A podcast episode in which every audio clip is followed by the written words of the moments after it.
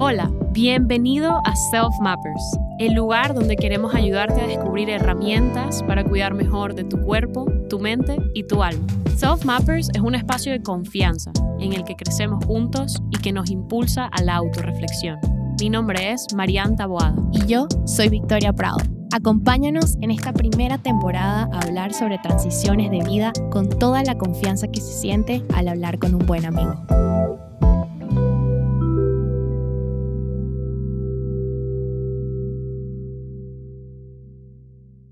Buenos días, buenas tardes y buenas noches de donde sea que te estés conectando. Muchísimas gracias por estar una semana más con nosotras en Self Mappers. Mi nombre es Victoria Prado para los que no me conocen. Yo soy Marianta Boada y hoy en este episodio vamos a estar hablando muy, muy relacionado con lo que venimos hablando en esta temporada, ¿no? Que son transiciones.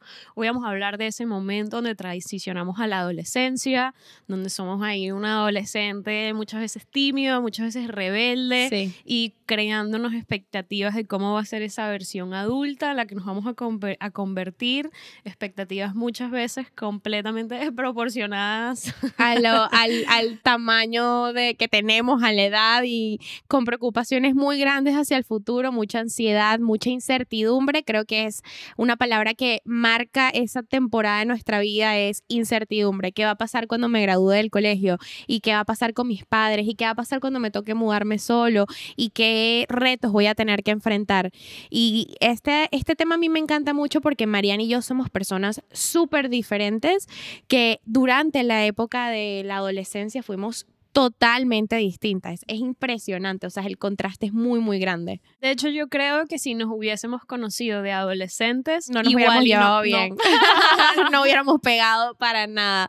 Pero, pero está bien que, que al final es impresionante cómo las vidas se van adaptando, te van llevando este camino en el que dices, ok, decido que esta, esta voy a ser la persona, esta es la persona que yo quiero ser y, y te consigues con gente que es muy afín a ti a pesar de que en el pasado eran súper diferentes. Es una locura, de verdad. Sí, de hecho creo que nos recuerda lo mucho que podemos cambiar, ¿no? Igual y otra versión de nosotras no hubiese compaginado nada, pero las versiones que somos ahora son tan similares, tienen tantas cosas en común y es curioso, ¿no? Eso significa que las dos hemos cambiado tanto desde esa época. Totalmente. Y el motivo por el cual Vicky y yo queríamos hablarles de este tema es porque consideramos que así como con el niño interno, este adolescente interno es una parte de ti que está contigo, que es un espíritu, no una versión de ti, más que un espíritu porque eso suena un poco abstracto, pero es una versión de ti que te va a acompañar siempre y que puede aportarte tantas cosas positivas, tantas cosas negativas también si le das demasiado espacio. Total. Porque hay como muchos adultos que no saben dejarle a su niño, a su adolescente interno como que mm, no te involucres tanto en mi vida, Total. Así que, este, bueno, por ese motivo queremos hablarles hoy. De hecho, si nos están viendo en YouTube, hoy intentamos eh, que nuestra vestimenta y nuestro maquillaje y nuestro todo refleje el espíritu adolescente que, que, éramos nosotras. Sí, sí, sí. Y como pueden ver, bueno, para los que nos están escuchando, yo decidí hoy utilizar un blazer o una americana. Una americana, exactamente una americana, eh, con unos pantalones bastante formales. Me puse unas botas, unas eh, combat boots eh, y creo que esto representa mucho mi personalidad de adolescente porque yo era una chica súper estudiosa, que, o sea, que mm, era súper, como muy formal para la edad. Era, eh, cuando yo estaba en la época de, de bachillerato o lo que se conoce como secundaria, eh, yo era una niña muy tranquila, la verdad, era súper tranquila, estaba súper enfocada en los estudios, tenía este objetivo de me quiero mudar de Venezuela, quiero conseguir un cupo en una universidad en el extranjero y para eso tengo que estudiar, estudiar, estudiar, estudiar.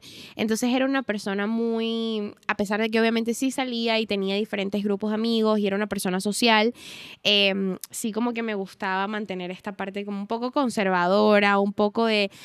Tenía también muchas ideas en la cabeza de para conseguir al hombre de mi vida tengo que ser una niña buena, una niña lo que se conoce o lo que dirían las mamás como una niña de su casa. Una niña de su casa. Y eso era lo que yo era en ese momento, una niña de su casa que se cuida mucho, que le gusta sacar buenas notas en el colegio y al final me di cuenta de que ahora como adulto, de que igual puede ser una mujer muy buena y no necesariamente tienes que ser tan conservadora y privarte de tantas cosas como yo lo hacía en ese momento. Y bueno, eh, eso es un poco el- la descripción de mi outfit hoy. este, Mariana, explícanos un poco qué llevas hoy puesto para los que nos te están viendo. Oye, me gustó esta pregunta, fue un poco como que cuéntame qué llevas hoy puesto. Eh, no, yo quería expresar, yo fui una adolescente muy rebelde, muy enérgica y muy de eh, que fue el aprendizaje más grande que me llevé de toda esa época, el fake it till you make it, ¿no? O en español como pretende, ¿no? Finge que eres algo hasta que seas ese algo, ¿no? Como esa falsa confianza. Entonces, por eso hoy eh, me quise vestir así como que, no, Y como una vestimenta, un maquillaje, algo que imponga que denote esa confianza, ¿no? O sea, Sí. me ves así y igual y no pensarías que soy una persona insegura, por ejemplo, Sí. que era lo que yo intentaba ocultar en esa época con todo esto. Total. Porque en esa época descubrí el maquillaje y mi sexualidad y mi feminidad y mucho de mis inseguridades, de mis problemas, de mis cosas que no estaba gestionando bien, que no estaba para nada abierta a compartir con nadie. Claro. Se ocultaba detrás de esto, ¿no? Porque Claro. en esta imagen lo que denotó es fortaleza, ¿no? Claro, El- seguridad. seguridad, aunque sea Confianza falsa, ¿no? en mí aunque sea falsa, que Sí. es la letra pequeña de todo Sí, esto. Total. Pero bueno, eh, para, para poderles contar más y más de estos aprendizajes que Vicky y yo estuvimos hablando, que nos trajo de la- adolescencia, vamos a describir cuáles son los procesos, digamos, universales, muy entre comillas, entendiendo que cada uno vive obviamente su, Su vida de propio forma proceso, única. claro. Pero cuáles son como que los procesos por los cuales viven los adolescentes. La adolescencia, que entramos a ella, ¿no? A esos 12, 13 años. Antes de este momento, tus únicos referentes en verdad son tus padres, tu familia, ¿no? Como mucho. Total. Pero luego, eh, a los 12, 13 años, empiezas a cuestionar a tus padres. Como que igual y tú, tú le preguntabas a tu papá, papá, ¿por qué el cielo es azul? Ah, porque Dios se le cayó un pote de pintura azul y el cielo se pintó de azul. Y tú no cuestionas a tus papás nunca cuando eres un niño. Y que, wow, Sí, sí, qué total, curioso. total. No te lo cuestionas. Luego, cuando empiezas a ser adolescente, todo lo que te dicen tus padres lo empiezas a cuestionar. Sí. No, y es como que empiezas a intentar dis- distanciarte de ellos porque necesitas ese proceso, necesitas volverte una persona más de decir, bueno, soy hijo de mis padres, no, necesito encontrar quién soy yo, Victoria, yo no soy solo hija de Melba, yo soy otras cosas, ¿qué son esas cosas? Y entonces empiezas a necesitar, también se expande tu círculo social, ¿no? Porque empiezas a ir al colegio, bueno, no es como que antes no ibas al colegio, pero igual y antes no te relacionabas tanto con tus amigos, entonces ahora tienes una vida más social, te, te empieza a importar demasiado lo que opinan los demás. Y obviamente los demás te dicen muchas veces que tus- lo que te dicen tus padres no está bien. Claro. Entonces total. te lleva a cuestionarlos aún más y a querer revelarte a ellos aún más, porque tus opiniones, tus valores están haciendo que no me acepte mi grupo de iguales. Entonces quiero distanciarme más y más de lo que me enseñó mi familia. Claro. Entonces, este, a todo este proceso se añade la primera cosita curiosa de la adolescencia, que es la audiencia imaginaria. Y es esa sensación que yo creo que tuvimos todos de adolescentes, de que todo el mundo estaba pendiente de ti. Sí. Sí. Sí, que todo el mundo te está viendo, te sientes observado, sientes que, eh, o sea, sien- sientes un poco como si literalmente tuvieras un grupo de personas sentados viendo, ok, ahora Victoria va a hacer este movimiento o va a decir esto y queremos criticarla o queremos, tenemos que comentar lo que sea que esté pasando en su vida.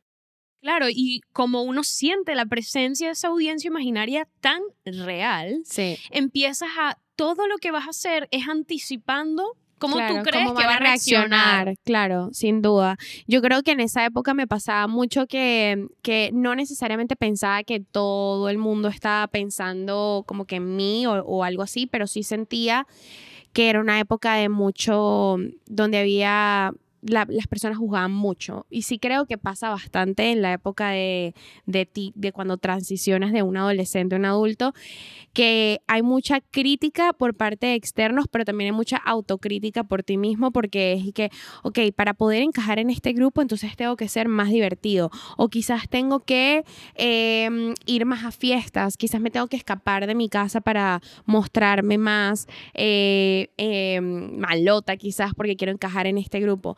Por mi parte, en, mi experiencia personal, creo que fue más bien un poco un poco contrario a lo que estás diciendo, porque en esa época em, yo, yo decidí eh, enfocarme al 100% a los estudios, enfocarme al 100% a lo que, al, a, como que me metí en mi mundo de quiero tener buenas notas, quiero ser tal persona, etcétera. Me puse muchísima presión como una pequeña adolescente que ya era una adulta mentalmente.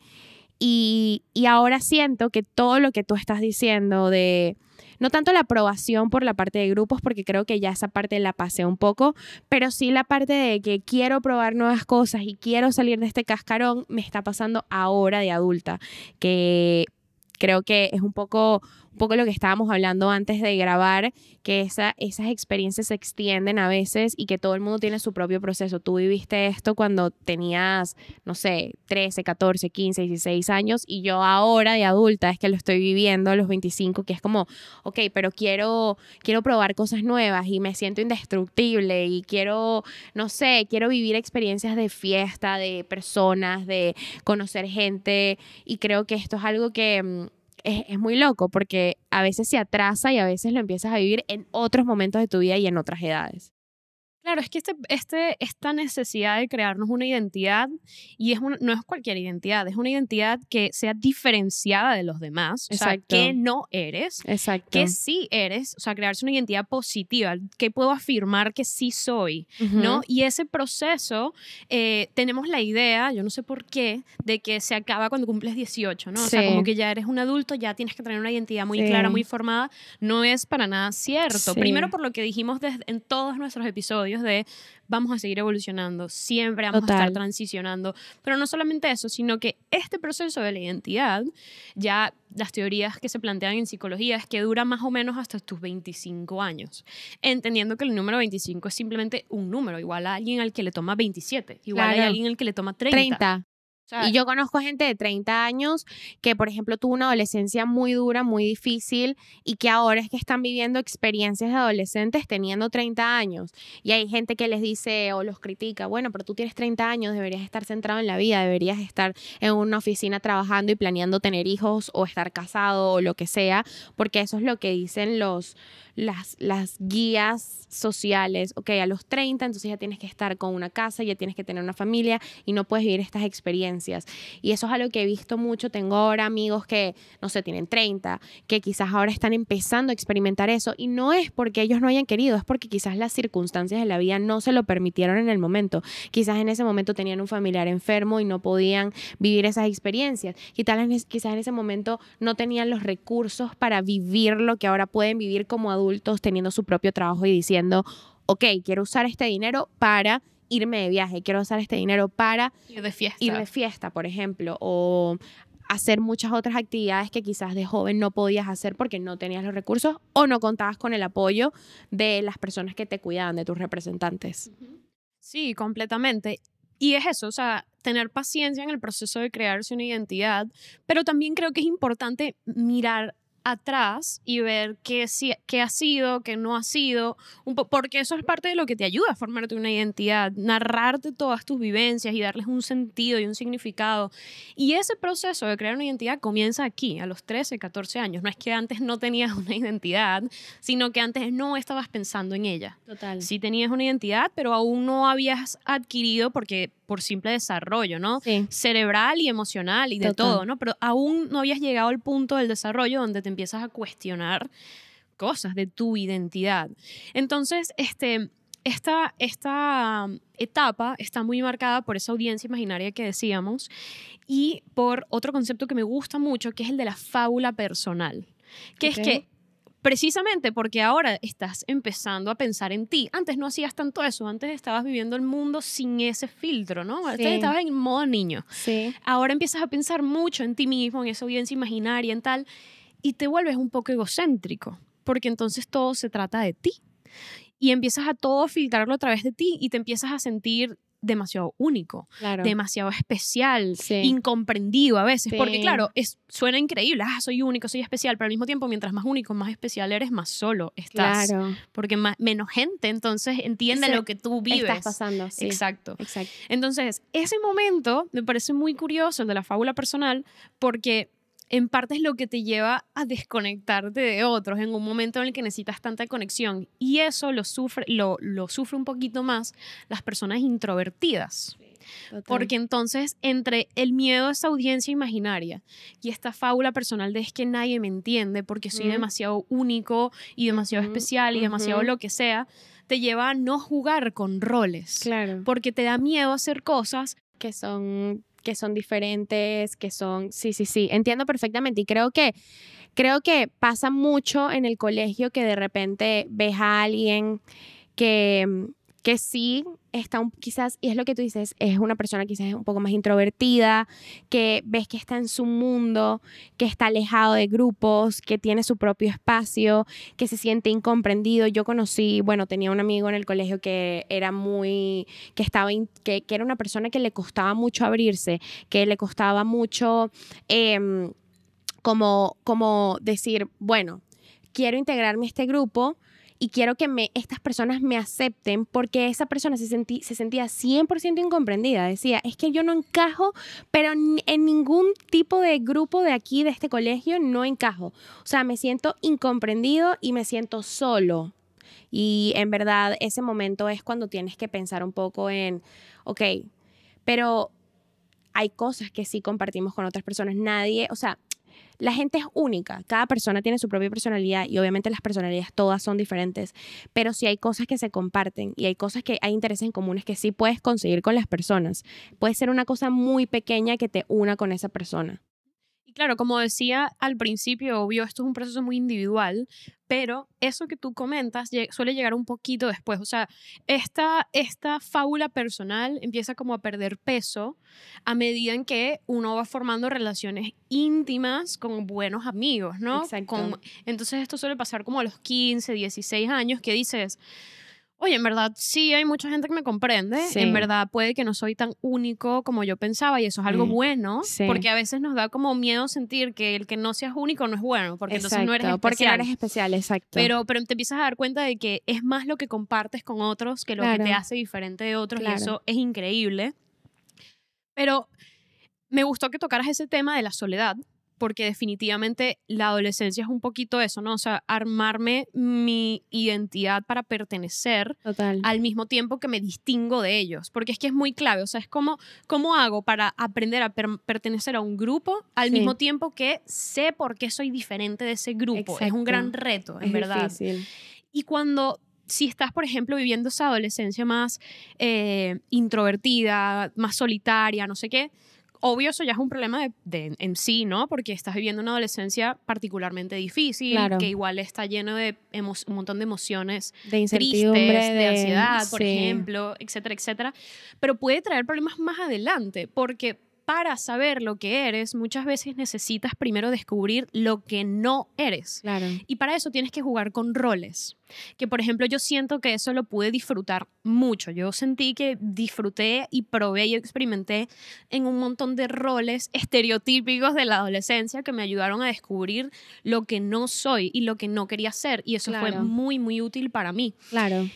Hay una tercera cosa que juntado a la audiencia imaginaria, y eh, la fábula personal hacen que tengamos una sensación de invulnerabilidad, casi de inmortalidad cuando eres adolescente, y eso se llama presentismo. Este es un concepto que me gusta mucho porque el presentismo es básicamente sentir que tu motivación por hacer algo, por conseguir algo, disminuye en, el, en cuanto, en medida que te das cuenta de lo que cuesta conseguirlo, ¿no? O sea, mientras más me cueste conseguir algo, mientras más tengo que invertir en eso, menos interesado estoy. Exacto. Menos, o sea, no lo quiero. Exacto. y por eso, eh, de hecho, la frase, una frase muy interesante que utilizaron en la investigación de este concepto es la de el futuro es tan incierto que mejor vivo el día de hoy. Sí. O por ejemplo, lo que yo he visto de varias personas que incluso lo hacen de adulto es, eso es un problema para la Victoria del futuro. yo o es un problema para la Marianne del futuro. y en verdad es como, ok, sí, sí, porque no está ocurriendo ahora, pero, pero al final es una forma también como que de evitar lo que viene, ¿no? Es como, no, es que es que eso tiene mucho trabajo y para, para alcanzar eso eh, creo que prefiero creo que prefiero vivir el momento, el día a día. Vamos a lo que, lo que también decimos mucho, YOLO, you only live once, entonces quiero, me, me da igual lo que pase, voy a vivir el día a día, voy a cual. vacilar, voy a disfrutar y en verdad no te das cuenta de que puedes que estés desaprovechando oportunidades o que estés, este, no te das cuenta del, porque hay veces que tomamos decisiones de adolescentes que sí condicionan el resto de nuestra vida. O sea, esto puede ser qué vas a estudiar, por ejemplo, la carrera, en dónde lo vas a estudiar, tu salud, que te pones a, por ejemplo, a inventar de pequeño, entonces vamos a beber alcohol y vamos a, a- vamos a hacer drogas, vamos a meternos cosas y al final no sabes que todo eso está condicionando tu salud y todo lo que tú vas a hacer en un futuro. Incluso yo conozco personas que cuando estábamos en el colegio, pues probaron un montón de cosas nuevas y hoy en día se nota todo ese, ese efecto que tuvieron esas sustancias en el cerebro de esa persona. Se nota y se sabe que, que quizás tiene problemas hoy en día para conseguir trabajo, para concentrarse o para estudiar. Entonces, por eso es que es muy importante también durante esa etapa en la que estás creciendo, también ser un poco más consciente y, y- y también aprender ese proceso de crecimiento para conocerte a ti mismo, para explorarte y para también tener un poquito de responsabilidad en las decisiones que vamos a tener, porque creo que esa época es muy de tomarse todo a la ligera y de disfrutar y de soy joven, el momento es ahora y de sentirte inmortal. No, pero ¿qué va a pasar si me monto con un borracho en el coche? No va a pasar nada, o sea, tipo, y conoces muchos chicos que han tenido accidentes automovilísticos, que han pasado por problemas de, de, de, dro- de drogadicción también, por eso mismo, porque dicen, ¿qué importa si soy joven? Este es el momento de hacer todas estas locuras. Y lo que no sabemos es que estas, estas acciones tienen sus consecuencias que quizás no van a ser ahora, pero en un futuro cercano o lejano. Pero saber esto también nos ayuda a, saber cómo interactuar con adolescentes. O sea, si, si tú que nos estás escuchando tienes algún sobrino, primo, adolescente, Sí. hasta un hijo O un adolescente. hermano. Por eso es que esto no funciona. O sea, por eso no Sí. funciona que a un adolescente le digas, no hagas esto porque esto va a tener consecuencias para tu futuro. El adolescente como, no me importa el futuro, o sea, Sí. solo estoy pensando en el Sí, hoy. No, ni me hables del futuro porque eso no tiene ningún efecto en mí Total. no estoy pensando en eso y es una etapa muy particular, o sea, y es un momento muy particular. Tú tocaste un muy buenísimo punto, de hecho eso es lo primero que, una, que un psicólogo haría, por ejemplo, al, al tener unas primeras entrevistas con un adolescente es evaluar lo que, lo que se llama sus factores de riesgo y sus factores de protección, ¿no? Porque sabiendo que es un momento donde uno está experimentando tanto, viviendo tantos roles, con ese presentismo, ¿no? Ese, Sí. no, no me importa el futuro. Bueno, vale, pero entonces, ¿qué podemos hacer los adultos que estamos a su alrededor para aumentar los factores de protección y disminuir los factores de riesgo y que es, él viva su etapa así? Porque Claro. lo que no, lo que mm, siento que es, es un poco ingenuo pensar es que esto no va a pasar, ¿no? Claro. que, ah, no, vamos a intentar criar un adolescente que no vea esa fábula, que no se cree una fábula personal, que no se cree una audiencia imaginaria, que no tenga ese presentismo. No, todo eso va a pasar, es un Sí. momento vital necesario. Exacto. Pero lo que a veces mucha gente tiene suerte de tener buenas familias que te ayudan a aumentar esos factores de protección, porque claramente todas estas, todas estas sensaciones de invulnerabilidad y tal te llevan a tener muchas conductas de riesgo, que era lo que tú decías. O sea, Sí. tu termómetro para medir el riesgo no, lo exi- tienes, no, existe. lo tienes. No Es lo has de desarrollado hecho, aún. Me ha pasado que cuando yo estaba joven, o sea, joven, ay Dios mío, cuando yo era una adolescente soné como una señora eh, de 54 años, pero eh, creo que yo me daba cuenta de mis amigos, o sea, nosotras venimos de Venezuela, que ya por sí es un país súper peligroso, y, mm, y yo en esa época yo era súper comedida porque, porque me preocupaba, o sea, no quería preocupar a mi mamá de más, no quería que ella se fuera a que no pudiera dormir en las noches porque yo estaba en la calle, entonces intentaba de no salir demasiado y cuando salía eran planes muy tranquilos. Entonces me acuerdo una vez que, que, que me escapé de, de casa de una amiga con mi amiga. Lo siento, mamá. Y, y mm, eh, me acuerdo que ella me dice, vamos a montarnos en el, vamos a montar, ella tenía carro ya, ella tenía coche.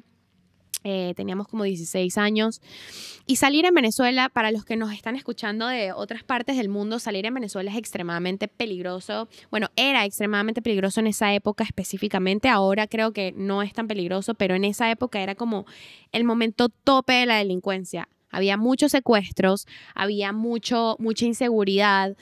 Em, y en ese momento mi amiga me dice, vamos a escaparnos. Estábamos en la reunión de una amiga que cumplía años. Y yo, bueno, ¿dónde vamos? Vamos a ir a, a la fiesta de tal amigo en el otro extremo de la ciudad. Y yo, ay Dios mío santo, o sea, los nervios que yo tenía de escaparme, nunca lo había hecho. Y nos escapamos y la pasamos buenísimo. Y luego en esa fiesta bebimos demasiado. Eh, mi amiga también iba conduciendo, o sea, otro peligro más. eso es de verdad que en ese momento tú no lo mides y yo me creí invencible. Y yo, ¿qué nos va a pasar? Obviamente no nos van a secuestrar. obviamente, obviamente no nos vamos, vamos a tener un choque, un accidente. Y menos mal, gracias a Dios, que no nos pasó nada. Pero en esa vida, en ese momento como que no tienes la capacidad de medir y de pensar que tú eres un ser humano que te puedes morir en cualquier momento, que puede pasar una desgracia y que no lo mides porque estás en ese presentismo de, pero la vida es una y este, o sea, ¿cuándo se va a presentar esta oportunidad de volver a ir a esta fiesta y de escaparme con mi amiga? Y además, el aftertaste, la sensación que te da al día siguiente de soy una mentirosa, le mentí a mi mamá, arriesgué mi vida, la fiesta ni estuvo tan buena, para nada, ¿entiendes? O sea, como a veces no nos damos cuenta y ponemos ese, esa, esa, nos arriesgamos bastante en esa época, ¿no? Es, es un proceso de, de ver esos contrastes y del día siguiente tener esa resaca emocional de, wow, soy una mentirosa, ¿no? Sí, de hecho, yo me identifiqué bastante con esa historia. Mentí muchas veces a mi mamá sobre dónde estaban mis papás, la verdad. Y tienes razón, yo me sentía muy mal luego al día siguiente con esa resaca moral, como dijiste. Yo sentía todo eso, pero lo seguía haciendo porque, primero porque no estaba midiendo el riesgo, eso sin duda. Y no me gustaba sentir que no era libre. O sea, no me gustaba sentir que vivía bajo el yugo de, los papás. Sí, a mí me pasaba lo mismo. Porque hay alguien que me está gobernando, no entiendo. Yo soy sí, sí. De hecho, de hecho, mi mamá me decía, tú no te gobiernas sola. Y yo, ¿y qué? Claro, y yo, mi, mi, mamá me hubiese dicho eso y yo hubiese dicho como que eso crees tú, que no me voy a Sí, y yo, y yo, y yo que sí, claro que sí, yo hago lo que yo, yo quiero hacer lo que a mí me dé la gana. Y por eso creo que ahora me está pasando que ya siendo adulta, que llevo cinco años viviendo sola, cinco años trabajando, cinco años manteniéndome, ahora como que alguien cuando viene externo de mi vida o mi mamá viene a decirme algo, es como que no quiero o sea, no quiero que nadie se meta con mi vida porque ahora ya soy 100% independiente y quiero yo tomar mis propias decisiones. Y como que me he vuelto un poco ese adolescente que no saqué en ese momento porque yo era muy obediente, o sea, mi mamá me decía, no vas a esa fiesta y yo puede que me enfadara o me molestara, pero luego se me pasaba y ya, o sea, eso sí, yo con aquella, aquel sentimiento de fear of missing out o de FOMO de, ay, mis amigos están en esa fiesta y yo no estoy ahí, Claro, el miedo a no vivir experiencias. El miedo a no, vivir experiencias. Y ahora es como que quiero vivir todas las experiencias y no quiero que nadie se meta en mi proceso de toma de decisiones. Em, entonces yo sí creo que esa parte de crecer y de tomar mis decisiones, en ese momento no lo tuve tanto y ahora estoy al 100% de quiero yo tomar todas mis decisiones, lo cual está perfecto, pero muchas veces viene mi mamá con excelentes consejos, intentando de guiarme un poco como adulta. Ella no se mete para nada en mis decisiones, pero sí como que me intenta un poco y a veces soy un poco testaruda porque es como no quiero escuchar a nadie que no sea yo. Em, y luego al final me termino llevando mi golpe yo sola y digo, mamá, tenías razón, ¿sabes? es un poco un golpe en el ego de, oh, tenía razón en lo que me dijo. Entonces creo que, que sí, está demasiado relacionado con eso que estamos hablando, que, y esto le puede pasar, les puede estar pasando gente que ahora se está independizando y que quieren tomar, y lo he visto, lo he hablado con una de mis mejores amigas, por ejemplo, también, que ella me dice, sabes, es que mi mamá viene a visitarme ahora que vivo sola y no quiero que ella se ponga a comentar en cómo estoy manejando mi casa, quiénes vienen a mi casa, a qué personas traigo a mi casa, este, y no sé cómo decírselo y es un proceso también de crecer, es como una segunda adolescencia para mí. Una segunda adolescencia. Es una segunda adolescencia porque es como que, ok, ahora soy independiente y ahora tus papás de alguna manera o tu familia va a intentar de meterse en esta nueva vida que estás creando y con quiénes sales y quiénes metes en tu casa y cómo usas tu casa y qué espacio le estás dando, etcétera. Y cuando vienen a decirte algo, es como que no te metas porque yo soy un adulto y no quiero que se metan en este proceso, a pesar de que a veces lo están haciendo porque te quieren y no quieren hacer, no quieren que te lleves un golpe o no quieren que te hagas daño. Este, entonces creo que es como una segunda adolescencia esto también de independizarte. Y otra vez viene esta parte de life transitions, de estas transiciones en las que pasas de ser un niño un adulto, eh, un niño, un adolescente, un adolescente, un adulto y una vez más no quieres que se meten en ese proceso de toma de decisión. Y hay muchas personas, eh, creo que tú y yo incluidas, a las que se les junta esa segunda adolescencia como con su crisis de los 25, crisis de los 30, Sí. entonces estás como viviendo ahí todo a la vez. Sí. Y, y es interesante, pero yo sí creo que parte de vivir esa segunda adolescencia y de cerrar esa etapa es asegurarte de que cerraste bien tu etapa del adolescente. Exacto. O sea, y de que te llevas y de que dices, bueno, del adolescente que fui, sigo siendo esto, esto, esto, y quiero que me acompañen. Me Exacto. parecen características buenas, que le dan a mi carácter poder, Sí, que le dan algo, ¿no? Total. Y qué cosas no me llevo. O sea, digo, ok, esto sin duda no me lo voy a llevar, esto ya no va a ser parte de mí, no va a ser parte de mi esencia, y lo dejo en esa etapa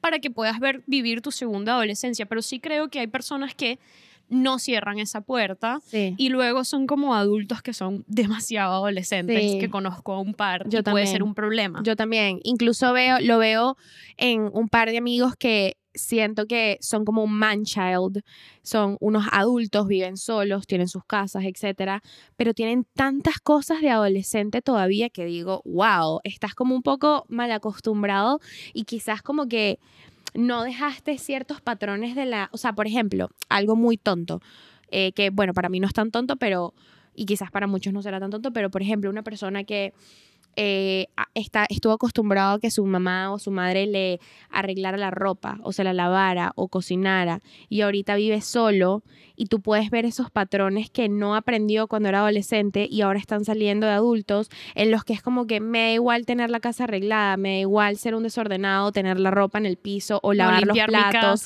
o no limpiar la casa porque en mi mentalidad yo todavía tengo esta idea de que mi mamá me lo va a hacer en algún momento O estoy esperando a ganar pues, suficiente dinero para, que alguien más comprar- lo haga. Exactamente, para pagarle a alguien y que me pueda hacer esta tarea. Y son cosas que no aprendió en la adolescencia y que ahora lo está trayendo a la adultez, ¿me entiendes? Y eso puede ser, esto es, una, esto es uno de los millones de ejemplos. También lo veo en amigas de mi mamá que eh, quizás no tuvieron una adolescencia porque tuvieron adolescencias muy trágicas y ahora de grandes están llenos de fiesta, pero de grandes hablo de 35, 40, 45, incluso 50 años que las ves de fiesta en fiesta, de, de, de grupo en grupo, intentando buscar esa personalidad, de encontrarse a sí mismas siendo unas adultas ya hechas y derechas, pero es porque hay muchas cosas de la adolescencia que no lograron cerrar, que no le lograron dar un cierre y ahora están intentando darles un cierre como adultas.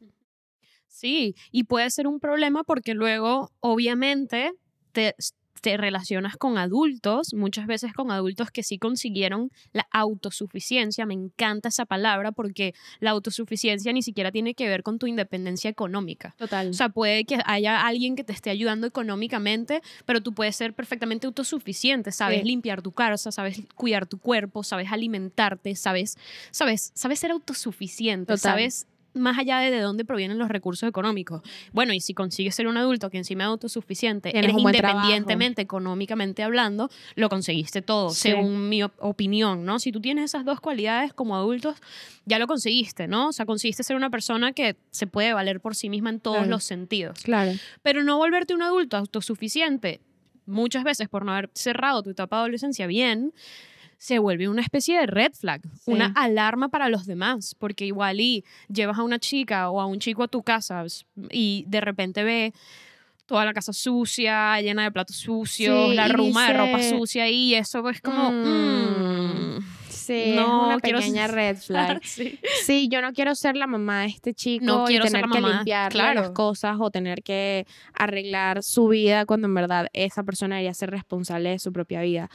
Sí, te entiendo perfectamente y creo que esto es muy normal verlo ahora como adulto. eh, creo que es algo que se puede mejorar y que la gente puede sin duda alguna. Creo que la gente tiene un momento de, reali- de realización que dicen, ok, no puedo continuar teniendo la casa esta, o sea, y poniendo el ejemplo de la casa, porque es un ejemplo... Un ejemplo muy bueno, muy yo creo. bueno, sí, porque al final es algo muy básico, es algo sumamente básico, pero es algo que a veces no lo ves en muchos adultos. Y, mm, y creo que hay un momento en el que hay gente que hace clic y dice, ok, ya no puedo continuar viviendo de esta forma, o me pongo yo y aprendo a limpiar la casa, o contrato realmente a alguien y saco el dinero donde no lo tengo.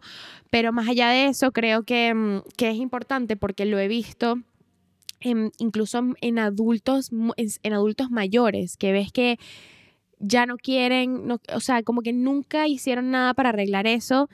eh, siendo adultos es, bueno, ya estoy muy mayor para, para arreglar esto, este aspecto de mi vida y se han traído ese como, ese, esa mochila desde adolescentes de no aprendí, no aprendí y ahorita no quiero aprender. Y en esos casos, particularmente para mí, a veces es difícil ser empática. Sí. Porque es como, bueno, mira, si tú llegaste a tus 60, 65 años, por poner un ejemplo, y tú no te sabes ni freír un huevo, Sí. ¿sabes? Realmente me cuesta ser empática contigo. no Sí, te sabes ni preparar una arepa. Es como... pero ¿por qué? Pero ¿por qué? Exacto. ¿Cómo, cómo llegaste a este momento sin aprender? Y sobre todo cuando tienen actitud de, bueno, pero es que el loro viejo no aprende a hablar. Es como, bueno, no Mm. quiere aprender, a hablar. Porque en verdad tienes la capacidad, sobre todo con estas habilidades tan básicas que estamos hablando, como cuidar de ti y de tu casa. Claro. Pero bueno, Vicky, yo quiero preguntarte qué cosas sientes que agradeces de tu adolescencia, qué cosas quieres llevarte contigo, qué cosas viviste que dices, wow, en verdad esta actitud ante la vida fue buena, me la quiero llevar y hasta si quieres qué cosas no, qué cosas dejaste atrás y, y ya no quieres mantener. Me encanta esa pregunta. Yo realmente siento que cuando em, estuve en la época de adolescencia, comentando un poco lo que ya había dicho antes de, fui una persona sumamente estricta conmigo misma, creo que fui adulta, o sea, tenía mentalidad de 25 cuando tenía 15 o 13, estaba súper centrada. Cosas que me gustaron de mí eh, y, que, y que siento que me traje a esta época de la adultez es ser muy disciplinada, en saber cómo proyectarme y decir, estas son las cosas que quiero lograr en la vida, en, en aprender a disfrutar, porque siento que cuando yo era adolescente, como no tenía novios, no tuve relaciones, como tuve un novio ya siendo un poco más grande a punto de salir del colegio, pero realmente fue un momento de dedicármelo yo a mí, a la autoexploración, al intentar cosas nuevas, eh, no necesariamente de manera negativa, de, ay, me voy a ir de fiesta o, ay, voy a probar drogas, sino era en, en o, o en, en, en en vicios o en cosas así, era, no, quiero probar, quiero aprender francés, quiero aprender inglés, quiero eh, ser una mejor pianista, quiero tener mejores, em, mejores notas en el colegio. Entonces, esa disciplina me ayudó mucho hoy en día y me la he traído porque ahora siento que ese reflejo de lo bien que lo hago en el trabajo viene de algo que desarrollé desde muy pequeña. También una cosa que aprendí en esa época fue a quererme y a valorarme, porque en esa época yo pasé por etapas de bullying en la que se metían mucho conmigo en el colegio y muchas veces yo me odiaba a mí misma y decía, no, no me quiero porque siento que quizás no soy tan divertida como pensé, entonces no encajo con este grupo o no me quiero porque no soy tan bonita físicamente como ellos quieren que yo sea para que me acepten en el grupo o mm, quizás no soy tan inteligente como pensé que era. Y en esa época no me hubo momentos en los que no me quise, en los que me descuidé. Pero luego, poco a poco, me fui dando cuenta del valor que yo tenía y de y que en verdad no necesitas la aprobación de gente externa, que en esa época es demasiado difícil, pero estás en una época en la que literalmente todo el mundo busca aprobación. Todo el mundo busca que te vean en esa fiesta para que te, ah, Victoria fue, aprobación. Todo el mundo, quieres que todo el mundo comente, ah, pero es que Victoria hizo tal cosa, aprobación. O es que Victoria es cool porque ella invita a su casa y todos nos emborrachamos los fines de semana en su casa. Ese tipo de cosas. Entonces, tú te das cuenta, hay un momento en el que dices, ya va, o sea, no necesito la aprobación de nadie, de ninguna de esta gente. La única aprobación que necesito es la mía. Y eso es algo que también me traje a la adultez con mucha dificultad porque creo que no es algo que se logra fácilmente. También el lidiar con la soledad, un poco relacionado con cuando no te aceptan, entonces te sientes solo y tienes que aprender a, a, a quererte y a disfrutar de esos momentos en los que tienes solos contigo misma y decir, ok, ahora quiero explotar este momento en el que estoy conmigo misma y sentirme bien. ¿Y cómo lo voy a hacer? Haciendo las cosas que me gustan. Eh, cosas que no me gustaría traerme, sin duda alguna, y que no me, siento que he dejado atrás. Eh, el no creer en mí, sin duda alguna, el no tener ningún, el, el no tener confianza en mí misma. Yo siento que esas son cosas que dejé en el pasado, que, que, que desconfiaba mucho en mí, en mi poder, en, mi, en mis ganas de aprender, en mis ganas de comerme el mundo, y que ahora como adulta digo, eso no lo voy a tener aquí, esto no va a estar presente. Yo creo en mí, creo en lo que yo puedo lograr y, y quiero estar segura de eso. Y lo último, en no dejar que las opiniones de externos me, me, me afecten tanto es difícil, es difícil y más ahora nosotras que estamos creando este espacio, sabemos que nos vamos a enfrentar a momentos en los que quizás muchas personas no van a estar de acuerdo con nosotros y van a haber momentos en los que vamos a sentir que nos están juzgando o que hay opiniones de terceros. Y es difícil controlar eso, es difícil controlar y que no te afecte.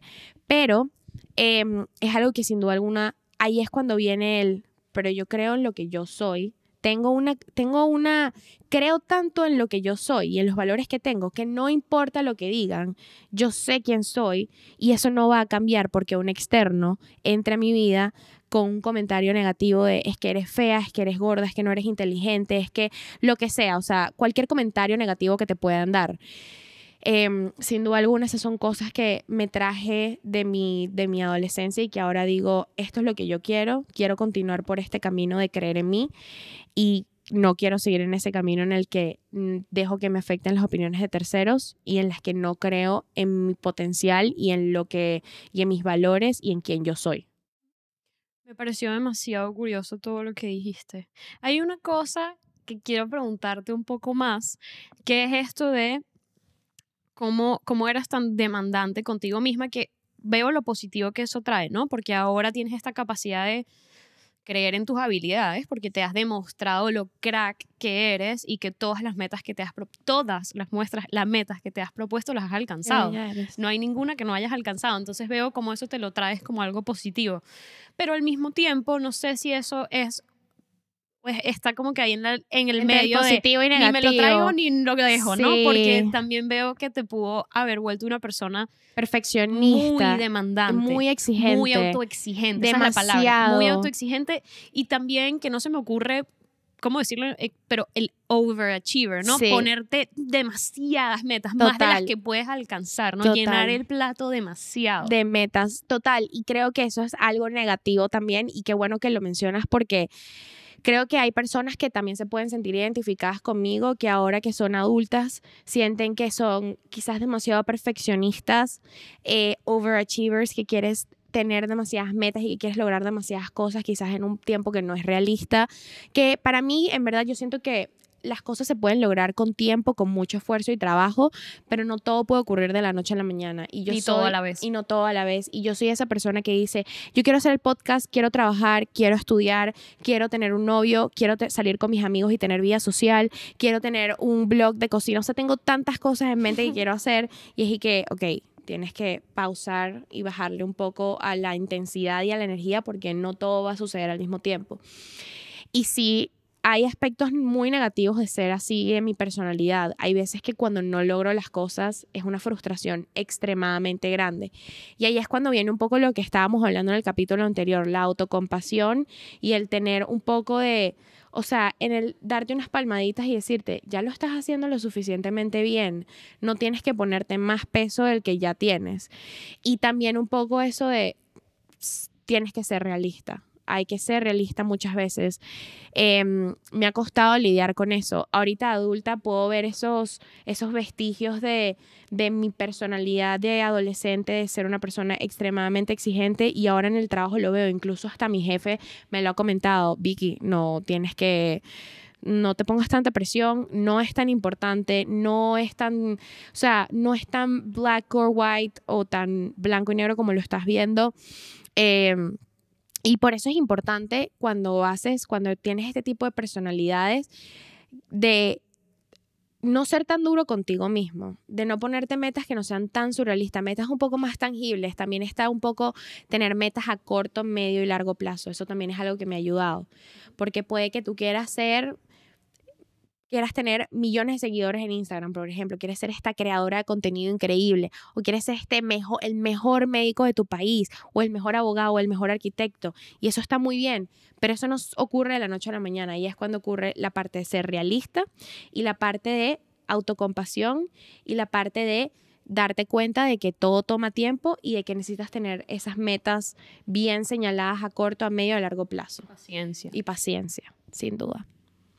Y tú, Mari, ¿qué, qué, qué podrías decir tú sobre tu adolescencia y qué cosas no te gustaría traer de esa adolescencia y qué cosas sí te gustaría traer de esa adolescencia al presente como mujer?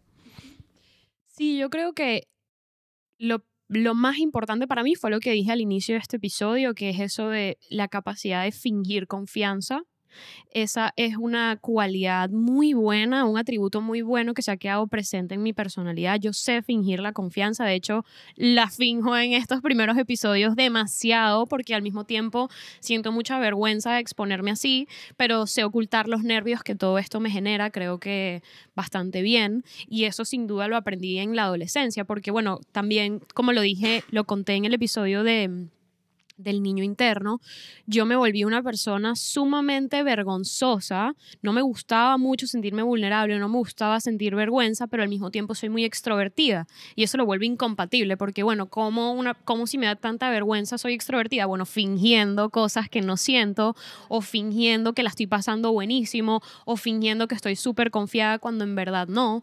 Y entonces eso me permitió autodescubrirme mucho, que fue una palabra que tú mencionaste, eso me llevó a autodescubrirme descubrirme mucho, a comprobar muchos roles. Yo tuve la suerte de haber estudiado en dos colegios diferentes, uno súper laico, súper abierto a la diferencia de pensamiento, súper mente abierta, y uno católico del Opus Dei, contraste absoluto. Este, además, iba a un club donde conocía gente de muchísimos colegios, entonces estaba como constantemente ejerciendo un rol distinto en los distintos grupos. De hecho, por contarte algo, en esa etapa de la adolescencia, de los 13 a los 19 años, yo hice todas las cosas que te voy a decir.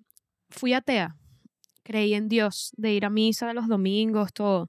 Fui atea, creí en Dios, fui agnóstica, fui de hacerme una carta astral, fui de ir al tarot, fui de ir a que me leyeran el tabaco y cosas rarísimas. todo eso en esos años, todo eso en esos años, toda esa búsqueda espiritual. O por ejemplo, tenía este grupo de amigos con los que me iba de fiesta y me escapaba y era la típica niña de, mamá, ¿puedo ir a una fiesta? No, vale.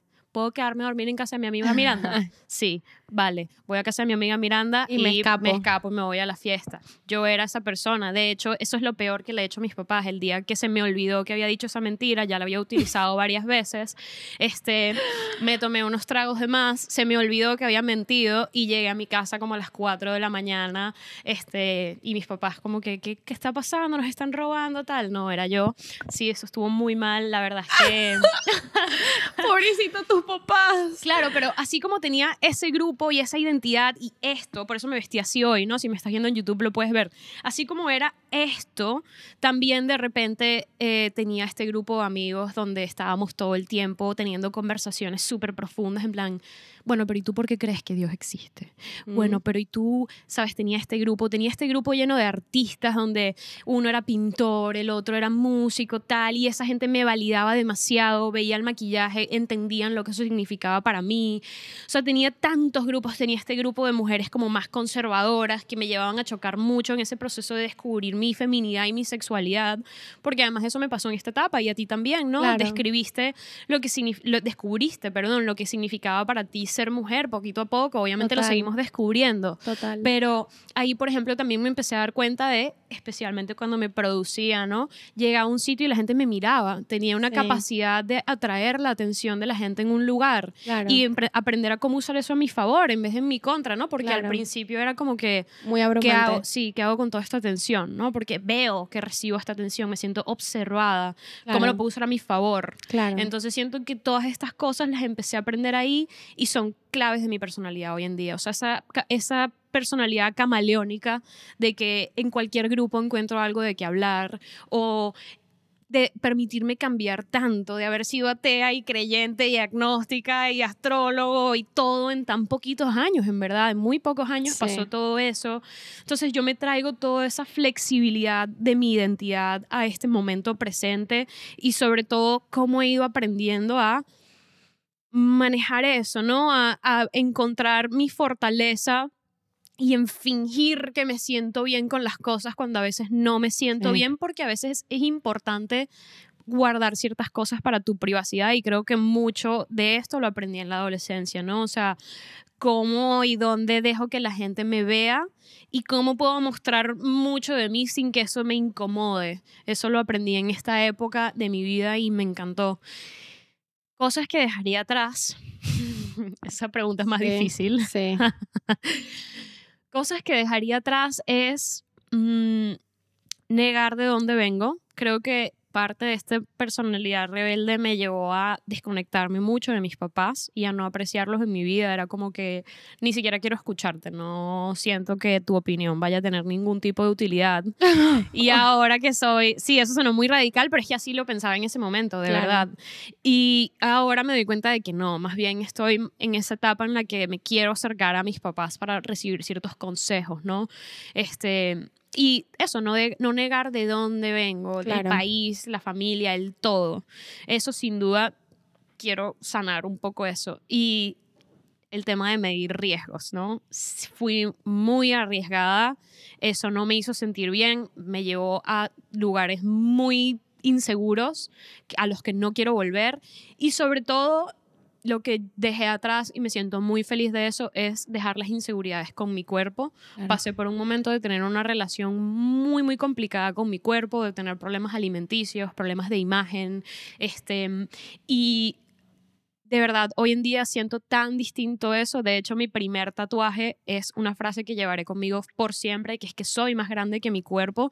En ese momento de esa audiencia imaginaria y todo lo que hemos estado hablando hoy, lo primero que ven es tu cuerpo. Y además Sí. venimos de esta cultura latina donde Sí. sin tetas no hay paraíso. Sí. O las mujeres lo primero que nos decimos es, ay, qué bella está. Y es como, gracias, pero también soy más, o sea, me puedes decir otro comentario. Claro, más de claro, esto, ¿no? claro. Y me hizo, o sea, me ha hecho aceptarme. Vivir toda esa crisis me ha hecho aceptarme y estar muy feliz del cuerpo en el que vivo y tratarlo bien y cuidarlo y amarlo.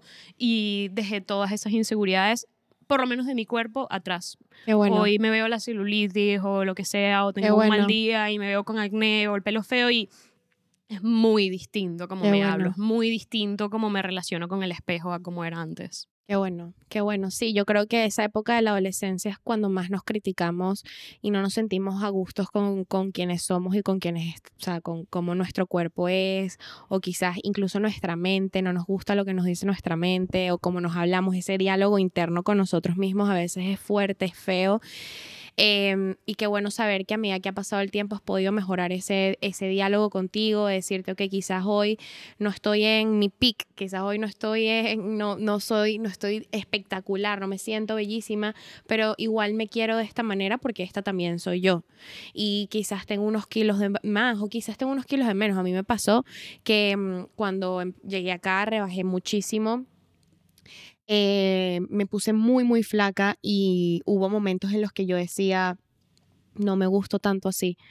Em, pero a medida que ha pasado el tiempo, porque todavía seguía siendo una adolescente cuando eso pasó, tenía 19 años, todavía me consideraba una, una niña, em, empecé a darme cuenta que mi cuerpo es lo que me permite caminar, me permite comer rico, me permite conocer a personas espectaculares, me permite estar vivo, vivir experiencias bellísimas. Soy demasiado afortunada de que tengo piernas para caminar, brazos para tocar piano, para escribir, eh, para hacer manualidades. O sea, tengo todo lo que necesito, sin importar si tengo estrías o celulitis, o estoy muy flaca, o estoy muy gorda, o tipo me quedé, eh, se me está cayendo el pelo, lo que sea. Hay tantas cosas que me permite hacer mi cuerpo que, que mm, estoy más agradecida por eso, porque me permite vivir estas experiencias espectaculares, la experiencia humana.